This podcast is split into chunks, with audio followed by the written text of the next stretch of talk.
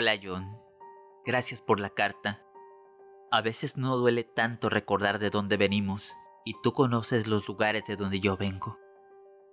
Incluso las personas que intentan escribir o hacer películas al respecto no lo entienden bien.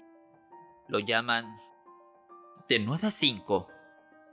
Solo que nunca es de 9 a 5. En esos lugares no hay hora de comida.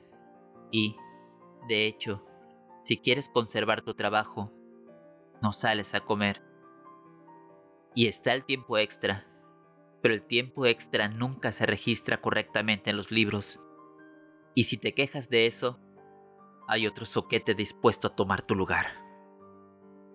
Ya conoces el viejo dicho. La esclavitud nunca fue abolida, solo se amplió para incluir todos los colores. Lo que duele es la pérdida constante de humanidad en aquellos que pelean por mantener trabajos que no quieren, pero temen a una alternativa peor. Pasa simplemente que las personas se vacían. Son cuerpos con mentes temerosas y obedientes. El color abandona sus ojos, la voz se afea y el cuerpo, el cabello, las uñas, los zapatos, todo. Cuando era joven no podía creer que la gente diera su vida a cambio de esas condiciones.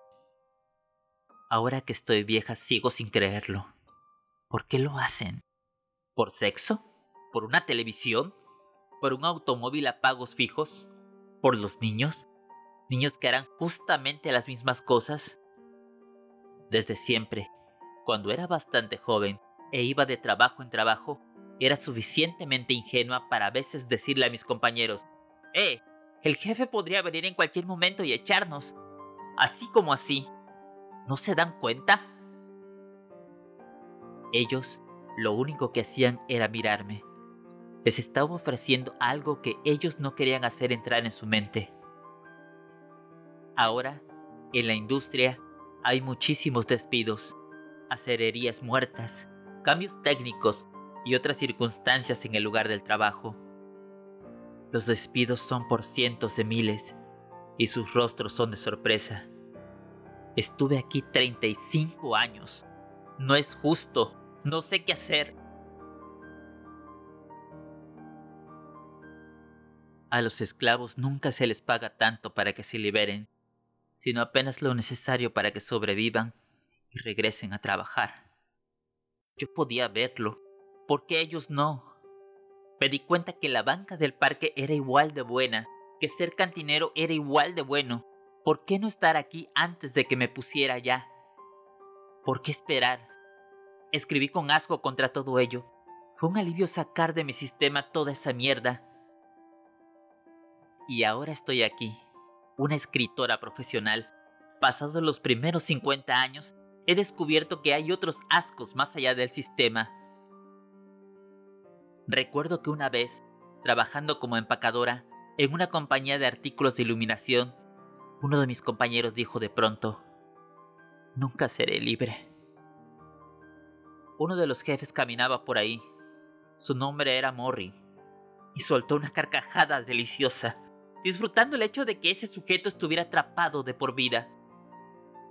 Así que la suerte de, finalmente, haber salido de esos lugares sin importar cuánto tiempo me tomó, me ha dado una especie de felicidad, la felicidad alegre del milagro.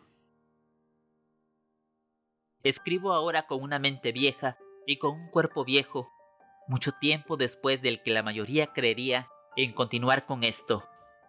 Pero dado que empecé tan tarde, me debo a mí misma ser persistente, y cuando las palabras comiencen a fallar y que tenga que recibir ayuda para subir las escaleras, y no pueda distinguir un anzuelo de una grapa, todavía sentiré que algo dentro de mí recordará, sin importar qué tan lejos me haya ido, cómo llegué en medio del asesinato y la confusión, y la pena hacia, al menos, una muerte generosa. No haber desperdiciado por completo la vida parece ser un logro, al menos para mí.